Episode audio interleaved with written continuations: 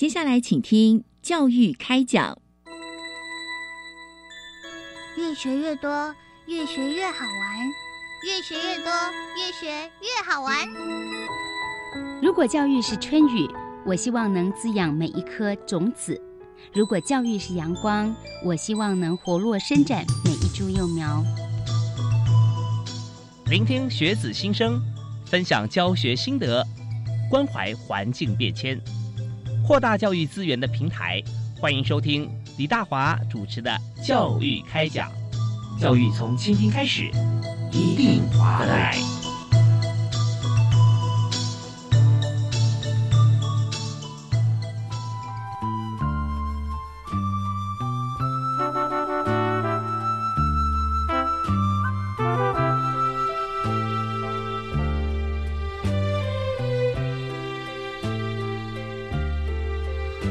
续锁定我们的频道——国立教育广播电台。呃，教育开讲这个节目呢，在每个礼拜一跟礼拜二晚上七点零五到八点为您播出。那七点到七点零五呢，我们有非常好听的文教新闻啊，可以在每天掌握不同的讯息。但在新闻的类别方面，我们主要是以文教相关的讯息为主。所以，想要掌握一天的文教新闻，可以在七点钟就开始锁定我们的频道。好，那今天大华为您访问的主题是教育部高教司所提供有关于在台湾啊学术界方面。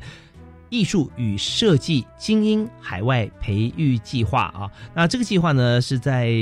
学校里面，在台湾的大学里头啊，或者研究所哈，主要是针对大学。那么在艺术与设计的学群里头哈，我们就。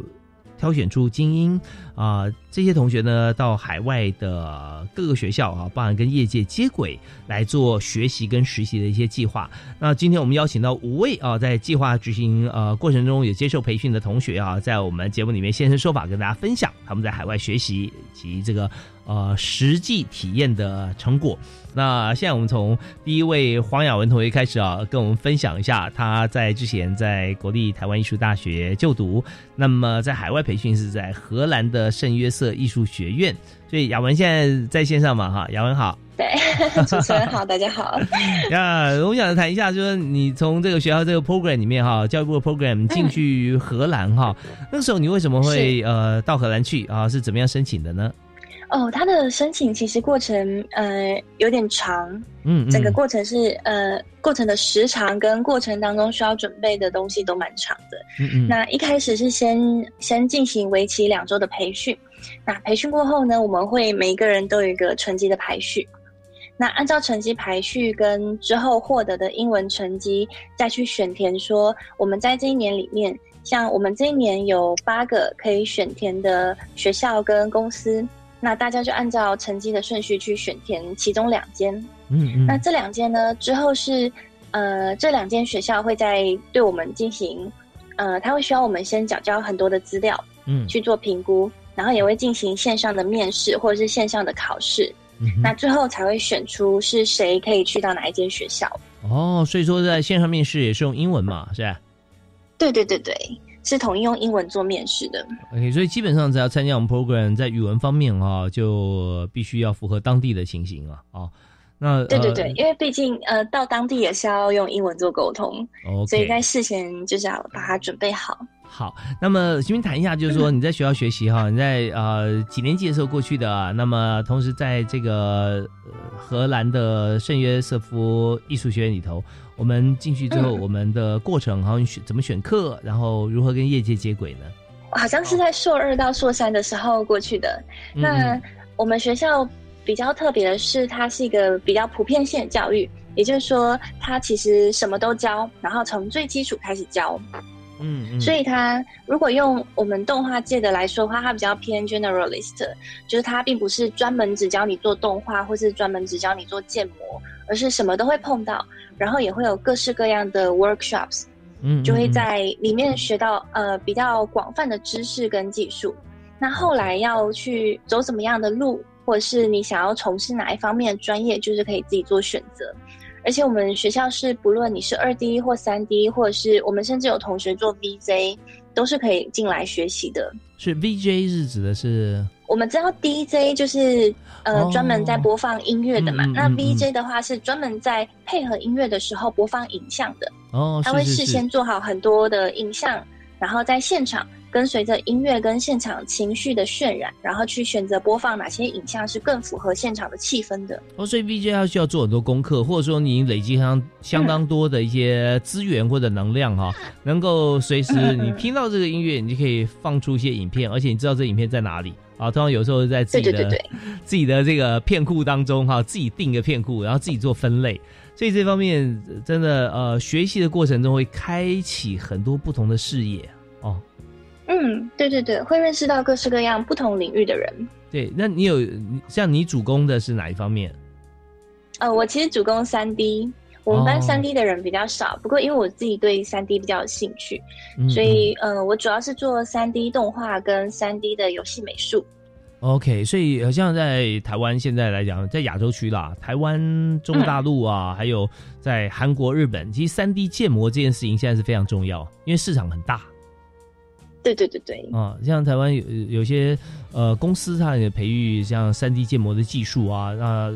大概一段时间培训出来哈，大概不到半年时间，你就可以找到呃薪水蛮好的工作。但呃有的时候我们就想说，研究发展呢，就是我们设计啊，讲设计美学这方面，它是灵魂啊。如果说你要做三 D 建模这件事情哈，只要做好这件事情呢，它它就是操作。所以我们也希望说，我们在操作过程中呢，培育很多的设计专才。呃，所以在呃雅文在荷兰这方面，像你学三 D 哈，就跟大家分享一下，你觉得在台湾学三 D 跟在荷兰学三 D 最大的差别在哪里？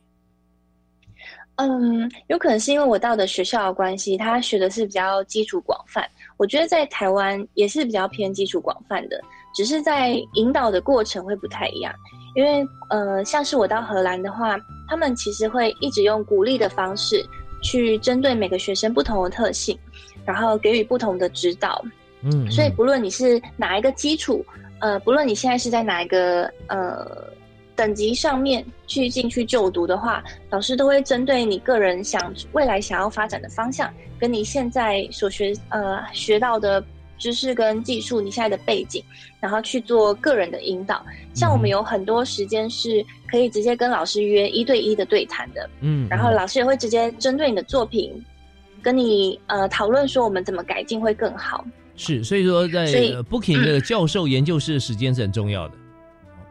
对对对，他其实蛮固定的，他大概是一到两个礼拜一定会跟教授谈到一次话。嗯，OK。那么，呃，我们也知道市场性这件事情啊。刚刚有同学有提到啊，就是说我们不管自己设计都可以天马行空，但是一旦要商转啊，用在商业应用上面，那市场上有没有人买单，或者它是不是属于呃，它直接可以变现，或者说可以提升整个社会呃的或场域的这个文化啊？它是相对来讲啊，是蛮吃这一块的。意思就是说。当教授指导你的时候，发现说会不会觉得有些同学或者说个人啊，你你这个什么很冷门啊？那呃，我怎么样来拓展你未来的应用面啊？会不会碰到这种情形？它其实要分成你未来想要发展的方向是比较偏商业性，或是比较不商业的。嗯，因为其实不商业它本身也会有市场，你可能走影展或是走独立的制作。那商业性的话，就看。之后比较想要可能往广告发展，或是广往动画电影发展，或是往游戏公司发展，会针对不同而有不同的指导意见。嗯，是，所以我们常常会把这两者混为一谈，就是说商业跟赚钱与否哈，就是说啊，商业商业性很强，所以才能获利啊。那如果说你这比较冷门，好像似乎就呃可能养不活自己。但事实上，在国际市场并不是这样看啊。如果是你是独立制片或各方面，也许不是那么广泛的被大家接受，但是就是有呃一块艺术或者说个别领域啊，他非常呃欣赏。那这时候你也是不但是这个有收入，而且社会的地位也会也是蛮高的。比较偏向走艺术家风格的感觉。是是是，你做出一些人家做不出来的东西啊，那这也是很重要、很棒的啊。所以，那你后来你自己的选择或教授指导方向是怎么样？啊，我其实，在这一路，我一直在到底要走游戏产业还是动画产业之间做抉择。那我后来找到的其实是游戏公司的工作，就之后会再回去工作。嗯，是。那你找到游戏公司的工作是在台湾还是在荷兰？哦，是在荷兰。我呃，月底的话会再坐飞机回去，然后开始工作。哦，是因为你的学校课已经修完了。对对对，学校已经毕业了。哦，已经毕业了。OK，那呃，这方面就是雅文他在呃海外学习，你学习过程多长？呃，一年的时间，它是一个为期一年的国际动画硕士课程，所以念完毕业之后，等于就是拿到一个硕士学位。嗯，所以真的很棒哦。那我们稍后有时间的话，再跟雅文分享一下，说在当地哦学习，然后也找到工作。但找工作是一个 lifestyle 的选择了啊！你要选择在哪里工作，是牵涉的不只是学习的成果，还牵涉你个人未来的生涯规划跟生活的取向啊！也可以谈谈看，在欧洲，在荷兰，呃，跟在台湾有什么样差别，或者你最喜喜欢荷兰哪里？居然喜欢到你想去那边生活啊！好，那我们休息一下，我们稍后回来谈啊。同时也跟其他四位同学一起来分享。OK，好，我们待会儿再回来。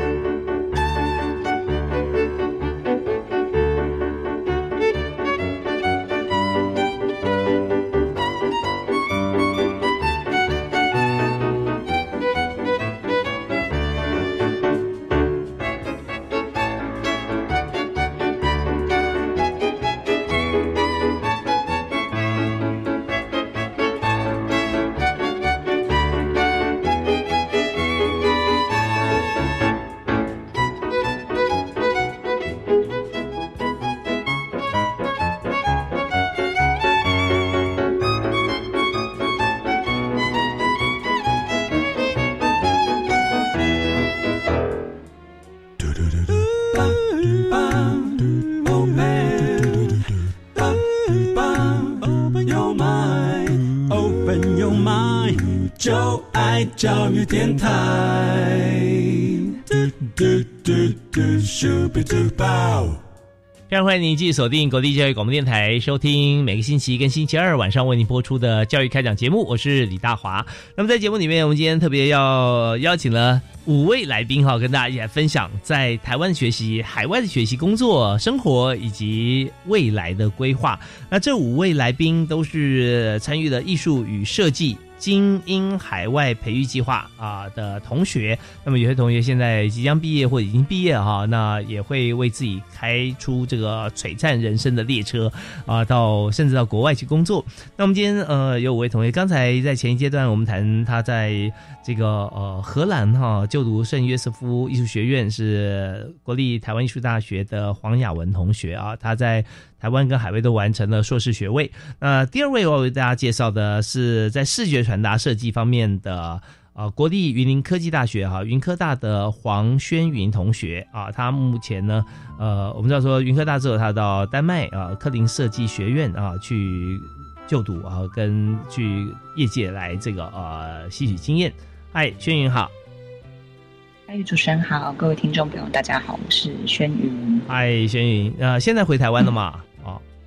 对，我现在人在台湾，就是基本上会希望在这里完成云科大的硕士学位，这样。嗯嗯，前面跟大家介绍一下啊，你最主要视觉传达方面的专长哈，就是说你现在正在学习的，以及在海外啊，在丹麦的克林设计学院啊，你最主要的学习项目跟收获。我在国立云林科技大学，我们主要就是很专注在视觉传达设计，所以基本上就是可能像是。呃，平面的，不管是海报啊、字体啊，或是呃品牌的视觉，然后各式样子的视觉美彩的创作，就是比较针对在视觉层面、技术层面的学习还有研究。嗯，但是去到丹麦科林这间设计学院，他们很大的不一样是，他们光研究所的分析就是以呃你的设计目的，就是就像我刚刚讲的，就我我们是有设计为人而设计。为地球而设计，为游玩而设计。我们研究所做这三个系，嗯嗯，然后我进去的是为人而设计，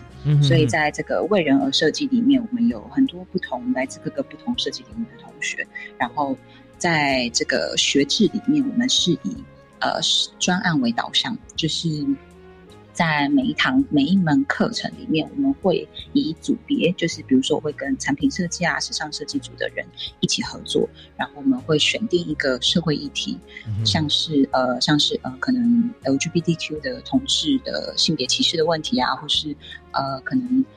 像是社群的。呃上瘾的人，他们会面对到的可能孤独感之类的，像是这样子，针对不同的族群、不同的人，然后我们去看见他们在生活或是社会上所面对到的困难，我们透过呃跨领域的合作，还有嗯实际的操作去。解决他们的问题。嗯，对，是，所以一整年当中哈，大概有几个专案呢？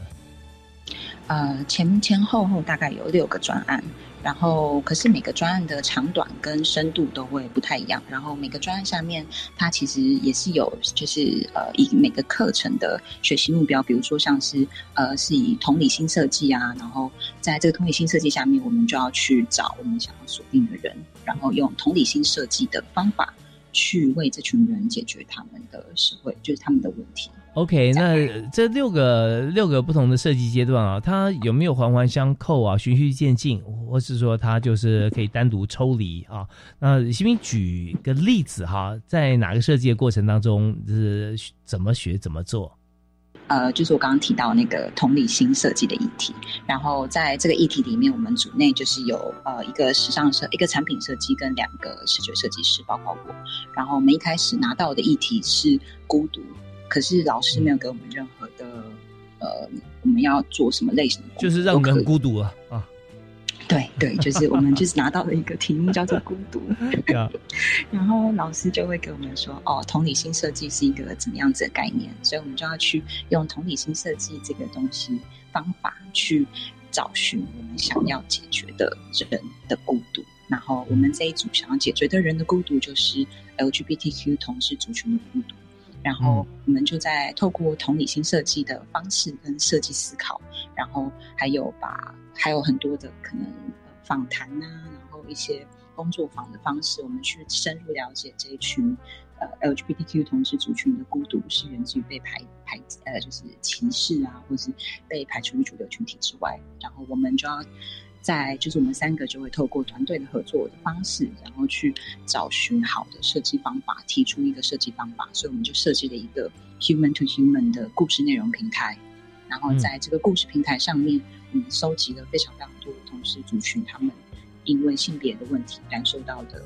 就是遭遇的故事、生命故事。然后我们把它放在这个平台上面，去让更多的人去听见他们的故事。然后希望透过这样的方式，去让不是同志族群或者对同志族群议题不是那么了解的人，去看见他们的孤独，去看见他们的生命故事，然后进而建立了同理心，然后让。人们跟人人跟人之间的理解跟沟通能够更为嗯，就是更能理解跟同理彼此，这样是像一般在台湾哈。从台湾的视角去思考啊，会去想象，就是说在欧美方面，特别像是靠近北欧，像丹麦啊，哦，北欧国家，他们对于这个同性方面的一些接受度啊，似乎是比亚洲比比台湾要来的高啊，呃，是不是这样？还有就是说，在如果说这成立的话，哈，呃，或者不成立，然后在荷兰这个地方啊，大家怎么样来看待同志话题？那他们的孤独会是什么呢？还蛮有趣的，就是在丹麦当地，可能在北欧，大家会觉得好像大家对于同志议题是相对来说比较开放的。嗯，但其实，在深入的访谈之后，你还是会发现，这些同志朋友他们其实，在生命中还是常常有意无意的受到一些就是歧视，可能像是呃，有人就会觉得哇，你的性别倾向很特别，像这种类型的话语，其实对他们来说就会是构成了一些，就会让他们觉得他们。被排除在就是跟一般人一样，但对他们来说，同婚合法，像相关的法令的一些制度。嗯，丹麦目前好像还没有同婚合法，嗯嗯嗯，但他们对于同志一体，同志是稍微，我觉得是还还算是蛮友善的。所以在相相在在这个状态下面，其实台湾的在同事婚姻这件事情，其实反而还是走的是真的走的很前面的。嗯嗯嗯对对，所以这这是我插的一个话题了，就是说法定问题。那你刚刚提到说，在当地哈，他们对于同志的看法，他们为什么会感到孤独？同志本身，嗯，主要是就像呃，比如说他们会。就大家会觉得他们的性别倾向，或是比如说他是呃男同志，他是女同志，然后他是 gay，然后他是双性恋，这件事情好像就是已经涵盖了他整个人的存在。所以对他们来说，这件事情其实就是一件让他们觉得他们好像跟一般人不一样。但是对他们来说，其实他们就是一般人，他们甚至不希望我们去特别的放大他们的性别倾向或是他们的性别认同，因为对他们来说。他们就是跟，比如说像我跟你，我们都是一样的人，不会有人觉得我喜欢男生，所以这件事情我需要拿出来讲。嗯嗯嗯，就是光是这件事情，然后再延伸到生活中很多大大小小的细节，可能他们在穿着、外表的打扮上面就会有他们喜欢的方式，但是这并不一定是大家认为可能男生应该要穿的方式，女生应该要穿的方式。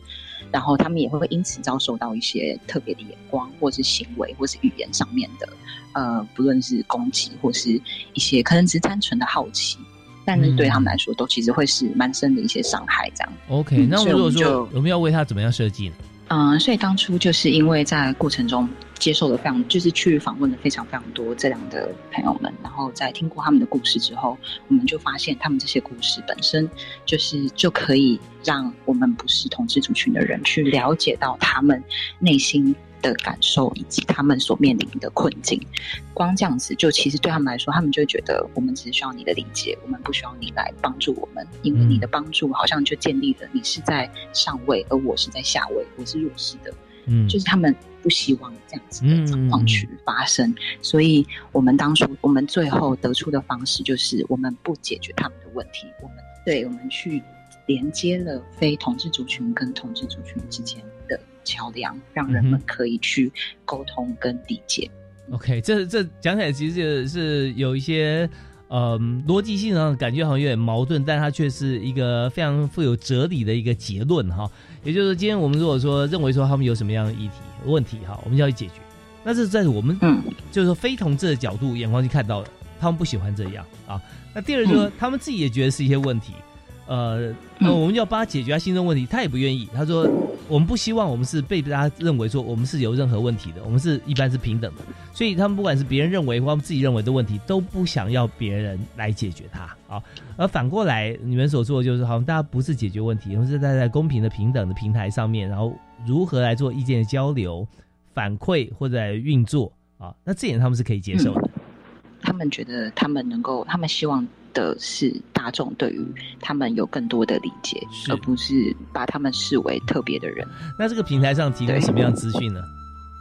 啊，其实这个平台上面蛮有趣，就是我们没有提供特别想要去呃教育大众的资讯，我们只是把他们所有的故事，就是收集的各式各样子，他们因为性别气质跟认同的所遭遇到的故事。放在上面，然后这些故事也都是匿名的，我们不去标签说这是一个双性恋的故事，或是这是一个呃男同性恋、女同性恋的故事，或者是一个几岁的人，他是哪一个种族的人，我们完全移除掉了这一些呃标签，就是我们希望人在听的时候不带有任何的偏见跟刻板印象，而只是去听见故事的本身，就是看见人的本身，所以我们的专案才叫做 human to human，就是人对人。OK，这样。就是说，所有的我们台湾讲的各资或一般可以 tag 上去的东西，哈，我们全部拿掉，就看到的是呃一个主体跟他的行为以及他的思考。好，那那这方面大家可以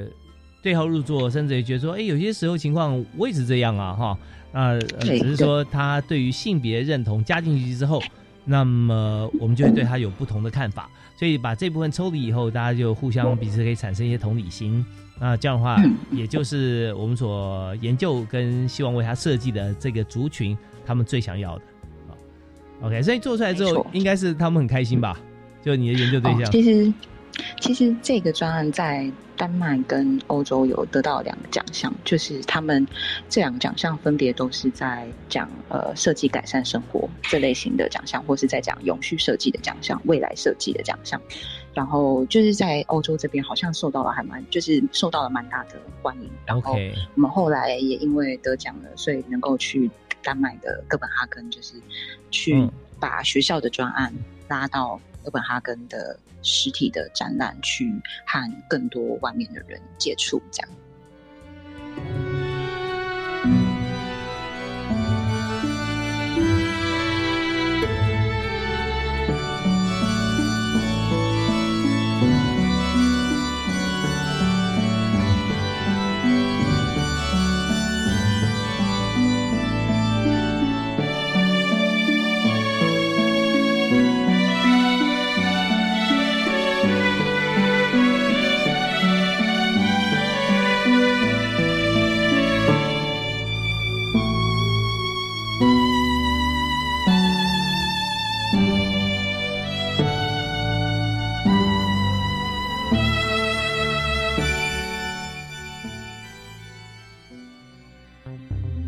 昌院长主持扩大防疫会议表示，国际情严峻，各国确诊数大增，政府会进行所有必要防疫措施，包括整备医疗量能、扩大接触者的框列筛检和隔离收治、完善防疫与清洁工作等。此外，一月七日起全面开放满十八岁以上、已经接种两剂疫苗并满十二周的民众，可以追加第三剂。而施打 COVID-19 疫苗后，可大幅减少重症率和死亡率。院长呼吁国人尽速接种，以提升保护力。以上内容，行政院提供。台湾鲜话，星期一到星期五下午四点钟，欢迎港湾用台语来过生活，用台语谈天说地，讲天说红地，只要是跟咱生活有关系，无所不谈。不过，主持人足差，会让你上班未爱困，困到睡精神哦。欢迎收听台湾鲜话。大家好。我是移民署国际及执法事务组组长张文秀。即日起至一一一年一月三十一日止，移取外来人口可以免费接种 COVID-19 疫苗，不会通报治安机关查处，请雇主及中介转知，并鼓励他们出面安心接种疫苗，以保护自己跟朋友的健康。详情请上移民署全球资讯网查询。以上广告由内政部移民署提供。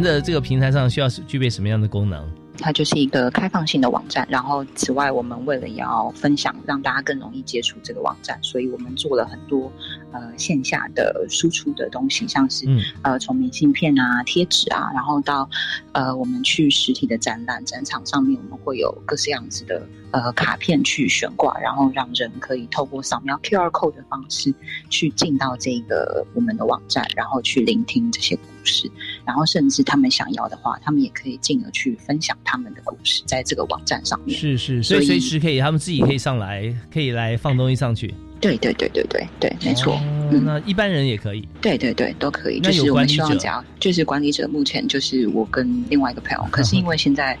对对对，就是我们现在还在思考怎么样让它永续的经营下去。是是是，太棒了！那如果说 听众朋友听到就有兴趣想要上去看一看的话，有没有网址或者说关键字可以提供查询？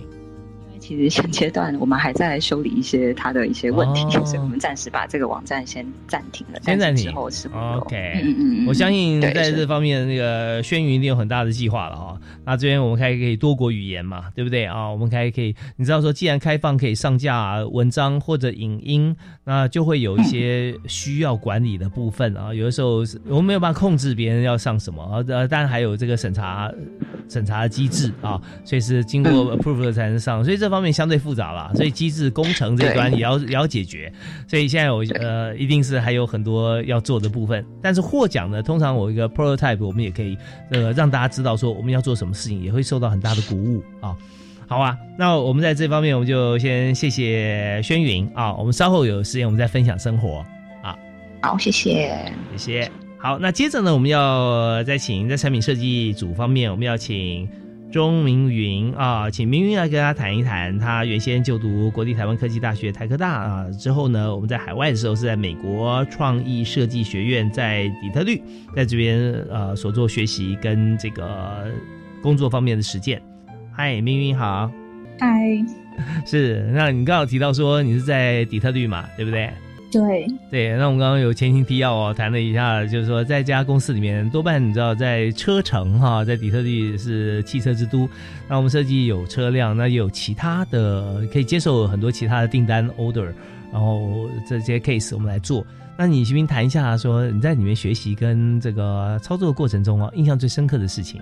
嗯，其实我刚开始到学校的时候，我也是抱持着说，嗯，既然领了教育部的奖学金，那势必一定要可能努力的学习，然后取得一个不错的成绩，然后以利于可能未来的履历发展。但是后来我发现，其实在美国的教育里面，我觉得可能亚洲的学生会比较重视成绩啊，然后可能。最后的设计结果导向，但是我觉得我那时候在学校的时候遇到了很多的教授，那他们一直鼓励着我要去做一个属于可能自己风格的东西，因为其实我在这所学校并没有说我学到很厉害的技巧或是很厉害的学术知识，可是我觉得它其实很更让我去认识我自己的特色跟我自己的个性，那我适合走什么样的设计风格，那怎么样让人看到我的作品的时候可以想到我。而不是我被贴上的一个标签。假如说我帮哪个品牌做了一个设计，但是我去弱化了我自己，因为我觉得是一个亚洲的可能文化不同的地方。就是以作品集来说好了，就是亚洲的作品集，就是我过去受到的教育都是比较偏向是：哎，如果你有得到了第一名，得到了国际奖项，那你就是在你的作品集里把你的奖项摆在第一个位置，因为人家会觉得你很厉害，或是 这是你的。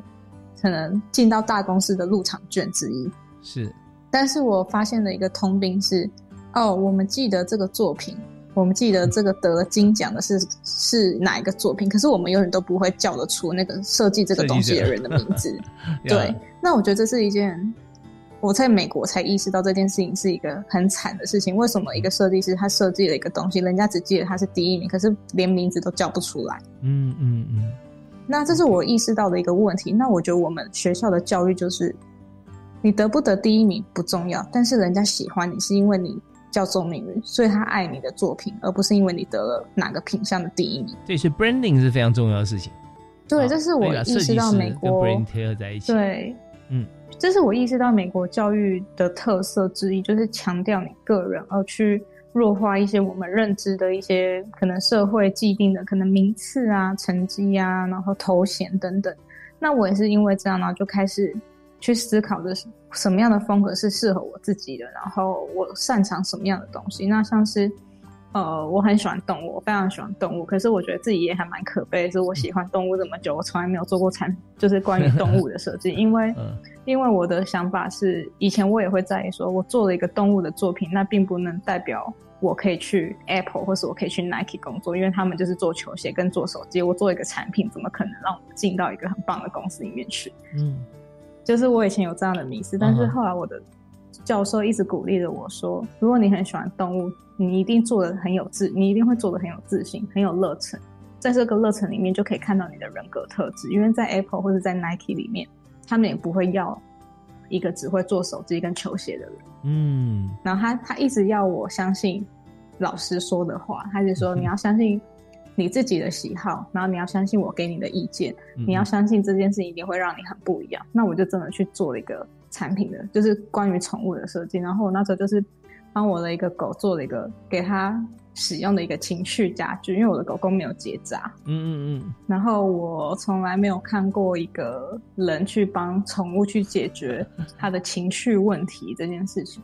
然后我也用了一个比较独特的思维去想了这个议题，因为我非常理解宠物的心态，然后也运用我的学术呃设计理设计理能力，然后重新定义了一个关于动物。生理需求的一个解决方式，然后也如同我们教授所说的，我真的觉得他很厉害，因为他也是因为这个作品，我就是拿到了我现在的工作，因为他们非常喜欢我那时候的做的作品，然后他觉得我的思维是跟观察力是很特别的，嗯嗯，这样对。这作品那那个狗的性别是 for 这个男生狗狗还是女生狗狗？其实男生狗狗跟女生狗都都可以，因为其实所谓的。宠物情欲这件事情是关于狗狗骑乘的动作，就是狗狗很喜欢骑在人类的腿上去做一些不雅的动作。但其实他们做这个动作的时候，不代表说他们只是有性欲的问题，而是他们有可能是想想引起注意，然后或是说想要去占地盘。但其实这些东西的动作背后故事的原因有很多不一样，不一定只是性欲的问题。所以可能公狗跟母狗都是可能会发生的。那我们一般人类的认知就是认为这件事情就是。性欲的问题，所以我们就是直接用结扎去解决这件事情。但结扎是对宠物是有身体的帮助，但是其实是剥夺了狗狗的一个自然法则。是。那身为一个爱宠物的人，我会不允许这样的事情发生。我觉得很多事情是应该让它自然的去呈现。那一般人遇到这种问题，就是想要去避开，然后是断阻断这种我们认知不好的事情。但是我的逆向思维是，我必须以设计师的想法去鼓励一些我们即便发生了不好的事情，可是我们可以以乐观跟幽默的方式去面对，而不是只是。眼不见为净，而去避开它、阻断它。那也因为这样的比较细腻的反向思维，然后让公司觉得我的做事的方式跟我对设计的角度是跟别人不太一样的。其实是很有趣的一个现象是，呃，在国外的话，可能设计不一定是结果论，它会是观察你整个人对于思维上的特质。嗯哼。那也许我的设计最后的产出不是最完美的，不是最漂亮的，但是。他看见了我可能看待事情不一样的视角，那这对于一个多元化的，可能在美国这种文化，来自不同世界各地的一个国际化的。国家其实他们是很重视这一块，对，真的没有错。好，我们刚听到是钟明云同学谈到他的设计哈，他喜欢动物啊，最后他在整个设计过程中，他走的并不是一个市场导向的一个规模经济的一个作品，而是来协助问题解决。那这也跟呃我们常讲的，他虽然设计的是宠物方面这个他的呃情绪处理的一个出口，可是呢，我们也未必说真的把它量化。来来把它做这个商转，而是我们是思考到贾伯斯，其实他有很多的名言，其中有一句啊，就是说创新这件事情啊，他创新是什么呢？这个就是复制跟连接，而不是复制跟贴上啊，那你就会侵权了。复制跟连接，就也许今天你设计师为了像这样子的一个议题，但是如果其他议题你是不是用同样的一些思维或者说思维的方向啊去做解决，它是可以被期待的。所以很显然，这个大家看到的是钟明云同学他设计的背后，他的用心跟这个设计家的逆向细腻的思维啊，所以就得到了他的工作啊，所以是这样子。那我们也谢谢明云的分享哦。那因为我们时间的关系哈，谢谢你。那我们比较可能给后面两位同学时间会相对来讲会少一点哈。我们每位大概差不多四五分钟时间来谈一下的精华哈。那这边我们再次谢谢明云啊，谢谢你。好，谢谢阿丽。好，我们再邀请的是张晨阳同学。嗨，晨阳。呃，Hello，大家好。是像这个，我知道你在那个 transportation 哈，在这转运的过程中。那我们可能只有四分钟时间，你谈一下你在这 Syracuse 学生大学哈，你你的研究哈，跟这个工作那建筑及景观设计嘛？啊，对，没错，是呃。那其实，在我们这个 program 里面，还是比较以，就如刚刚所说的，比较以研究为导向。嗯，那所以在这个里面，我觉得收获最大的部分，可以说是在最后一个学期我做的研究论文。嗯嗯，这样。那在讨论的其实是一个 bottom up 的方法。那这个设计方法，简单来说就是对由下而上。那简单来说就是，我们在建筑师在思考一个建筑的时候，可能会先想我们最后盖出来的结果的空间形式是长什么样，蓝图嘛，我们需要什么样的机能？对。但是在这个过程当中，研究的是另外一个方向，就变成说，我不先去预设最后的呃空间长什么样子。而是从一个呃微小的单元出发，有了这个 prototype 之后，再去讨论呃单元跟单元之间连接的关系，然后进而产生出最后的空间形式。OK，先举你的例子来给大家知道，什么单元跟单元连接呢？呃，那个时候我做的研究论文是从一个呃生物当中花开的一个模型出发，然后我去研究这个花开的模型到底是怎么一回事，然后找到了呃。一个数学模型，然后再呃进到呃电脑的软体里面去把这个呃数学模型用呃三 D 的方式呈现出来，然后有了这个 prototype 之后，再去呃试不同的呃结构行为，去分析它可能呃什么样的状况下会最稳定。那确定了这 prototype 之后，再呃试着把这些单元呃加以模具化，然后把它呃连接在一起。变成一个有点像是编织出来的一个 surface 这样，嗯嗯嗯，对，OK，呃，用文字可能比较模糊，但是如果呃有看到，比如说网站上面的图面，或是有到展览的现场，可能会比较清楚。这样。OK，如果说照你的的概念去设想出来，用这个花朵哈，花开的这个很多的花朵，然后再透过这个数学的公式把它连接起来编织出来的话，那这个建筑物将会是呈现什么样的模样？呃，这个建筑物基本上就是呃，就如我刚刚所说，就是会以一个呃，如何让单元跟单元能够互相支撑，然后稳固这样的结构来形成最后的形式。所以我等于不会去想说，呃，我希望这个形式长什么样，而是它本来就应该长这样子，嗯比较是这样子的思维。对，OK，这也相对来讲是对于地球永续啊，哦，或环境保护都可以互相来做结合。我们思考到说，它可能就是一个像你知道，如果说你去住旅馆有太空舱哦，那有没有像类似这样结构？很多的物体可大可小，这个花朵也许很小，你把放大成一个人要居住的空间，它可以变很大。那结构呢，相对来讲就是要完全跟它用这个呃同样的比例来做放大的话，那透过不同的材质，能够承重，能够呃有浮力或者怎么样。它就做成一个自成一个、很特别而且具有创新性以及原始性的一个结构体啊。那相对来讲，它也是安全可靠的啊。所以在这方面有牵涉很多，像是基础的力学啦，或者说你的电脑运算的能力啦啊，还有就是你的模型呈现的技巧啊啊。我相信这相对来讲都很重要。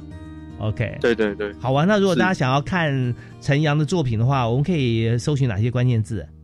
呃，可以搜寻就是这个计划金培的呃海外培训计划，然后建筑与景观设计组，然后我们有一个网站上面就会放呃不仅仅是我们这一组，可能大家的作品都会放在上。哦，太好了，这样啊，所以大家如果说想要看海外培育计划的话哈，我们就可以直接打这几个关键字哈，教育部海外培育计划，那么它历年来哈它的这个资料都会在上面。好，我们也谢谢陈阳，谢谢，这是非常好的 ID，谢谢。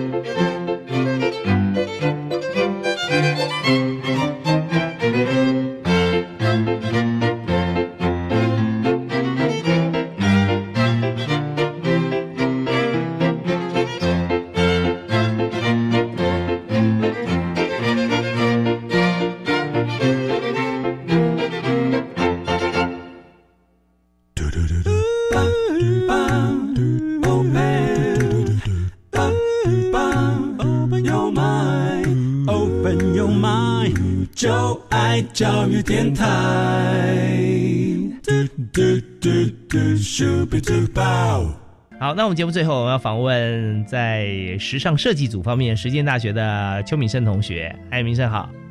呃，主持人好。是敏胜，也是我们的节目也是的时间哈，不好意思比较有限。但是呢，你刚刚提到很聚焦，就在英国皇家艺术学院，你学的是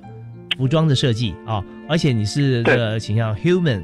Human 的 design 就是呃无性别的琢磨，但是就方设计出来。那当初为什么会想到呃要参加这个组别？其实这个是自己选的。然后我在我大学本科的时候是主要都是以女装为主嘛。然后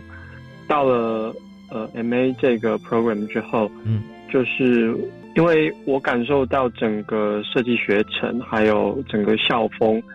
是很跨领域的，然后是很自由开放的，然后会撇除偏见跟一些呃不平衡的状态。嗯，所以加上呃很多学员都有提到，就是整个设计不管是什么样的内容，都是以人为本的。所以我在想，在这个部分，我希望透过设计带出来的东西，当然男生跟女生会有就是身体结构上本质上的不同。那我们简单把它，呃，把它诠释成就是衣服的尺寸跟维度。那撇除这些不说，我认为，呃，在做设计的时候不应该以性别为考量，去特别强调这些性别特征。对，OK，所以说，我觉得这是每个人的选择。是在设计方面哦，无为而治哈，就是说，或者你跨性别的设计要他做的好，其实有时候非常困难呢。就是说，有时候用呃尺寸啊、维度啊来设计男装或女装，它的不同，我觉得哎，它起码你可以有些 data 依据，你是可以设计的。但如何设计，像身材本来就不同啊，那你在设计中性的服装，所以中性也就是说无性别差异的服装，它总有一些是不是会有一些了哈？就是说它的要求，比方说它的垂感呐，或者说它的它是要宽松呢，还是要适度的合身呢？呃，那我怎么样去思考这些议题？嗯，主要是说，以技术层面来讲，我们要对身体男女的的尺寸有一个基本的理解在，然后最最简单的做法就是在这个这些的数据中取一个中间值。嗯哼，当然，在专业的打板设计里面，它会有，它其实在细节上会有很大的不同，如何？在这样的不同里面，就是把这些细节融合或者是弱化掉，就变成我设计的内涵的一个重要的考量。嗯哼哼，那呃，当然就变成说，我们同样的一个版型出现的时候啊，那不同身材的人穿这件衣服，它展现的样貌也会各自不同了。对，就是我觉得，甚至我不会特别去期待说，呃，这件衣服可能是。一定要是我做出来，我希望它的样子，而是它跟每个人的身体的身材，然后跟不同性别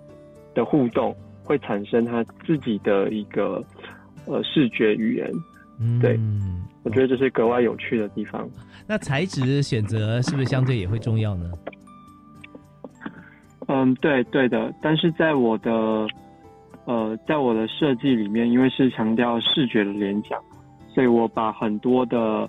呃周遭身旁的事物，主要是物品吧，把它转化成三 D 的物件。所以在这样的操作上，我的服装会变得比较立体感会比较强。所以为了达到这样的视觉效果，我会我选择的材料就会以我希望的视觉为主。所以在这个部分的话，我选的布料就不会像是。呃，比如说我们要做做女装，要做洋装，要做礼服，会选一个比较垂的，表示温柔的这样的一个暗示。我是单纯以视觉去做考量，选择硬挺的材料。哦，是，所以像呃，那以贴近自然的材料，或者说复合式材料，有没有思考？复合式材料，呃，有的，因为在我们其中。一个学期的课里面有三个分组，一个是 system，一个是 bio，然后另外一个是 digital。然后 bio 就是做生物科技，类似生物科技面料的。嗯嗯，对。然后原本我是想要往那个方面走，因为一方面，呃，它有更多的弹性，嗯，包括它跟人在互人体在互动的时候会产生更多的活性。但很遗憾，就是 这一年的疫情。所有的节奏都乱掉，然后我们所有的 studio，然后 workshop 都一切都是线上执行，所以我后来没有在那个分组，非常可惜。OK，虽然我们知道说在学习过程中，也许我们没有直接在那个分组，但是像这样子一个思考的种子，却已经是在我们心中萌芽而且茁壮。我们在任何未来任何时间点，我们都可以再去搜寻相关的资讯，或者公司可以再做合作嘛？哦。哦，那呃是刚才我们谈到这段谈话的是时尚设计组的，原来就读时间大学，现在啊后来在英国皇家艺术学院啊就读的这个邱明胜同学，他有提到这点，其实服装设计就就像明胜刚刚讲到说哈，真的我们不寄望说任何人哈穿这个衣服出来呈现我们心中唯一的样貌，而是把这个服装做出来之后，呃只要是。它的尺寸啊适合的人穿上去会穿出自己的特色。其实这也就是服装的真谛了啊！每个人他有个别差异性，而不是一位设计师做出来服装，因为你穿出去就是这个服装设计师的样子而已，呃，而让自己的形象或气质给弱化掉，那这未必是好事。所以，呃，我们现在用这样子的一个个人啊，甚至消费者的原创性，包含在服装设计理念里面，然后做出一个其实呃皆大欢喜，连地球都开心的一件服装。我相信这就是呃，我们这次在学习过后啊，自己最期待呃，而且很骄傲可以说出我们的设计理念了啊！非常谢谢敏胜，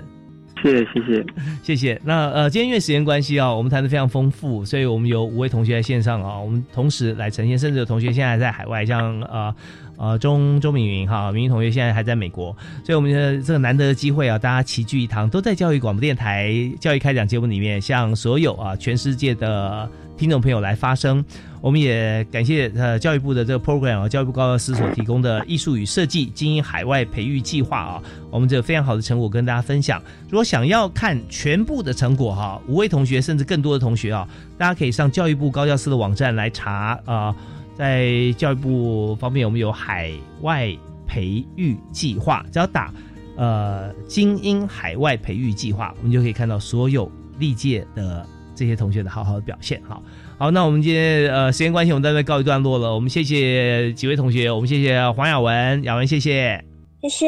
谢谢大家呀，谢谢黄轩云啊，轩云，谢谢你。好，谢谢主持人，谢谢观众朋友，谢谢大家。是，谢谢现在在美国的周明云，哎，谢谢明云，嗯，谢谢。好，那也谢谢张晨阳，晨阳，谢谢主持人，谢谢大家。好，那我们也谢谢邱明胜啊，最后我们提供的这个无性别哈，就是说 human 为人类设计服装的啊，邱明胜同学，谢谢。好，谢谢主持人，谢谢大家，谢谢。OK，谢谢敏胜。好，那我们今天呢，感谢所有听众朋友收听啊，教育开讲到这边告一段落。我是李大华，我们下次再会，好，拜拜。